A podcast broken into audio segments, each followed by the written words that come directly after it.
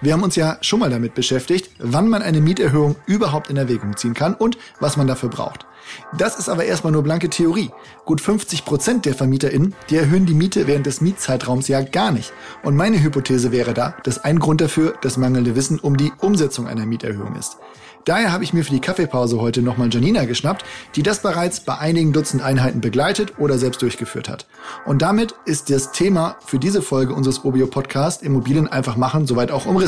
Fehlt nur noch meine Vorstellung. Hi, ich bin Oliver und jetzt geht's los.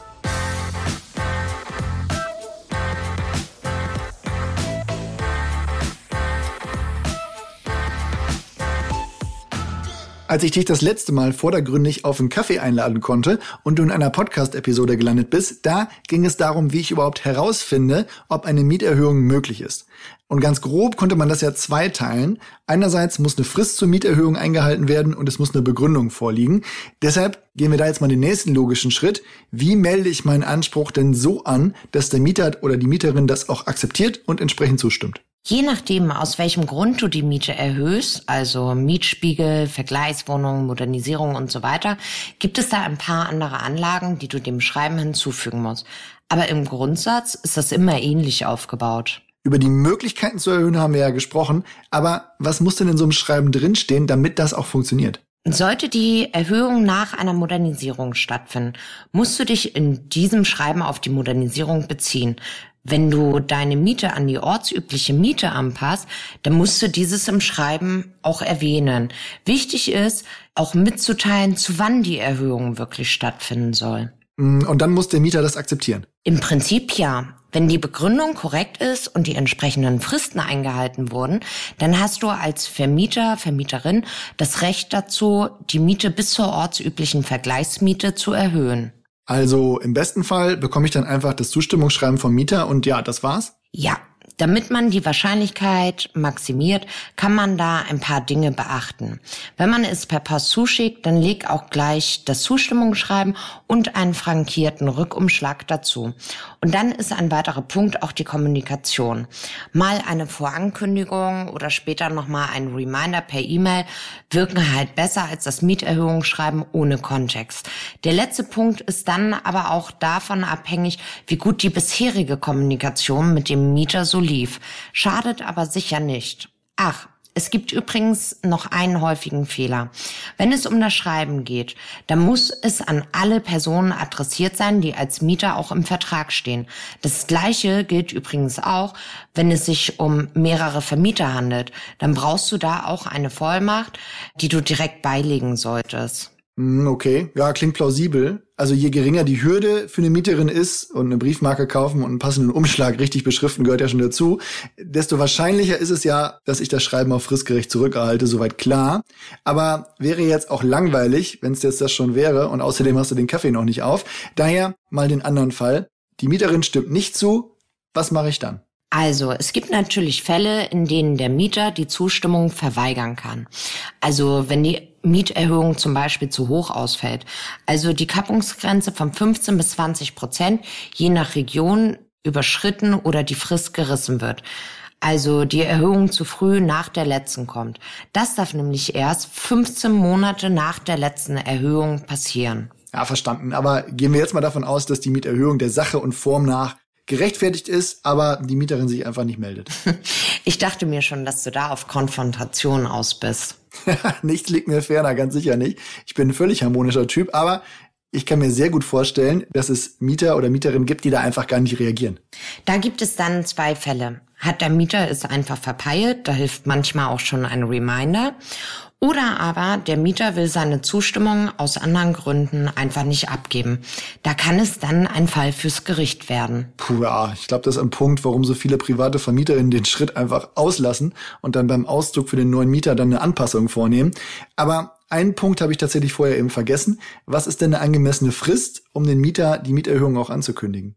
Da spricht man halt von ausreichend Zeit. Und bevor du jetzt sagst, wie schwammig das bitteschön ist, versteht man darunter, dass der Mieter in dem Monat, in dem er die Mitteilung erhält und in den zwei nachfolgenden Monaten Zeit hat, das entsprechend zuzustimmen oder zu verweigern. Alles klar. Also wenn ich im Juni eine Erhöhung schicke, dann gebe ich als Vermieter noch Juli und August drauf, sodass die Miete dann ab dem 1. September erhöht werden könnte. Genau. So, jetzt waren wir aber eigentlich eben schon einen Schritt weiter. Der Mieter stimmt nicht zu oder lässt die Frist trotz Reminder einfach verstreichen. So, jetzt hast du eben schon das Gericht erwähnt, also muss ich da wirklich klagen? Ist eine Einigung nicht möglich, dann, tja, bleibt eigentlich nur noch das übrig. Boah, ich kann an der Stelle ja mal einwerfen, ich habe insofern Gerichtserfahrung, als dass ich mal fünf Jahre Schöffe war. Aber wie ich jetzt genau Klage erheben würde, weiß ich trotzdem nicht. Wie funktioniert das denn? Also erstmal gibt es auch da wieder eine Frist. Du musst die Klage innerhalb von drei Monaten nach Ablauf der Überlegensfrist des Mieters einreichen. Sonst wäre das unzulässig und du müsstest wieder von vorne starten, also wieder mit einem Mieterhöhungsschreiben und dem Setzen einer Frist. Was jetzt die Klage betrifft, da gibt es sogenannte Muster, die du nutzen kannst. Da steht dann nochmal im juristischen Deutsch drin, aus welchem Grund du die Miete erhöht hast, dass alle Fristen und Kappungsgrenzen eingehalten wurden und um welche Miete es jetzt eigentlich geht. Ich bin jetzt auch keine Juristin, aber ich glaube, in erster Instanz am Amtsgericht herrscht kein Anwaltszwang. Du könntest das also auch selber anhand eines Musters einreichen. Die Kosten für einen Anwalt sind aber nicht immens und diese werden, sofern die Mieterhöhung gerechtfertigt ist und vom Gericht bestätigt wird, ja auch vom Beklagten übernommen. Boah, jetzt mal eine Hausnummer. Von welchen Anwaltsbeträgen reden wir denn da? Also im Prinzip gibt es da ja ein Rechtsanwaltsvergütungsgesetz und es geht halt um den Streitwert. Das ist gerade für die Laien, und da zähle ich mich im rechtlichen Bereich auch mal dazu, nicht so einfach den Streitwert zu bestimmen, von dem die Vergütung dann halt auch abhängt. Ich meine da mal was von zwölfmal die zusätzlich geforderte Miete gelesen zu haben, aber da sollte man den Anwalt fragen. Es gibt dann auch Multiplikatoren, gerade auch dann, wenn es wirklich eine Verhandlung gibt. Es besteht auch die Möglichkeit, eine Honorarvereinbarung zu treffen. Dann hat man da Sicherheit bei so geringeren Mieterhöhungen, dann vielleicht mal 200 oder 300 Euro. Also um dir einfach mal eine Hausnummer rüberzuwerfen. Aber wie gesagt, in dem Fall mal ganz ohne Gewähr. Ja, dass es nicht so einfach ist, das hatte ich mir schon gedacht, aber die Hausnummer hilft tatsächlich erstmal, dank dir. Also, man lässt Klage einreichen, ein Richter guckt es sich an und dann wird entsprechend geurteilt. Im Prinzip ja. Wenn der Richter feststellt, dass die vom Vermieter geforderte Mieterhöhung die ortsübliche Vergleichsmiete nicht überschreitet, dann wird ein Urteil ergehen, das quasi die Zustimmung des Mieters ersetzt und ihn dann auch verpflichtet, diese Miete zu zahlen. Also ehrlich gesagt hoffe ich, dass das für mich kein Thema wird, aber eine Sache fällt mir noch ein, die betrifft jetzt nicht die Kaltmiete, sondern die Warmmiete. Wenn ich da einen Blick auf die Nebenkosten werfe, dann explodieren die ja gerade vielerorts. Wenn ich das jetzt anpassen will, muss ich da auch eine Frist für einhalten? Das ist schon mal ein Thema für sich. Und mein Kaffee ist auch gleich leer, aber dazu kann man tatsächlich schon mal sagen, sofern du nachweisen kannst, dass die Nebenkostenpauschale die tatsächlichen Kosten nicht deckt, du das jederzeit an die tatsächlichen Kosten anpassen kannst. Das ist dann ja auch im Sinne keine Mieterhöhung, da der Mieter ja zu viel gezahlte Beiträge zurückerhält. Ja, das ist schon mal gut zu wissen. Und nächstes Mal bringe ich einen größeren Kaffee mit, dann kriegen wir das auch noch unter. Aber dank dir, Janina.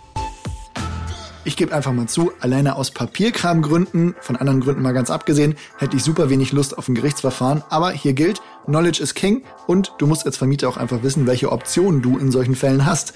Insgesamt Mieterhöhung gut begründen, schriftlich an alle Mieter senden, die den Mietvertrag auch unterzeichnet haben und am besten direkt eine Anleitung mitgeben, wie dieser das auch bestätigen kann. Also Stichwort Begleitschreiben und frankierter Rückumschlag. Klar, der könnte die Mieterhöhung auch mündlich bestätigen, aber viel Spaß beim Beweisen, das ist dann, glaube ich, immer sehr schwierig. Zudem nochmal, ich bin selbst auch Mieter, niemand freut sich über die Mieterhöhung, allerdings sinken die Preise nun mal nicht und manche Anpassungen sind auch nicht nur gerechtfertigt, sondern wirklich notwendig. Mein Appell also, überfordert eure MieterInnen nicht finanziell, bleibt er am Rahmen, mit dem alle Beteiligten auch gut leben können. Ich denke, den ganzen Mieterbereich, da wird es noch viele Themen geben, die wir uns angucken können. Das war's aber für heute. Ich sag Tschüss, macht was aus eurem Tag. Bis bald.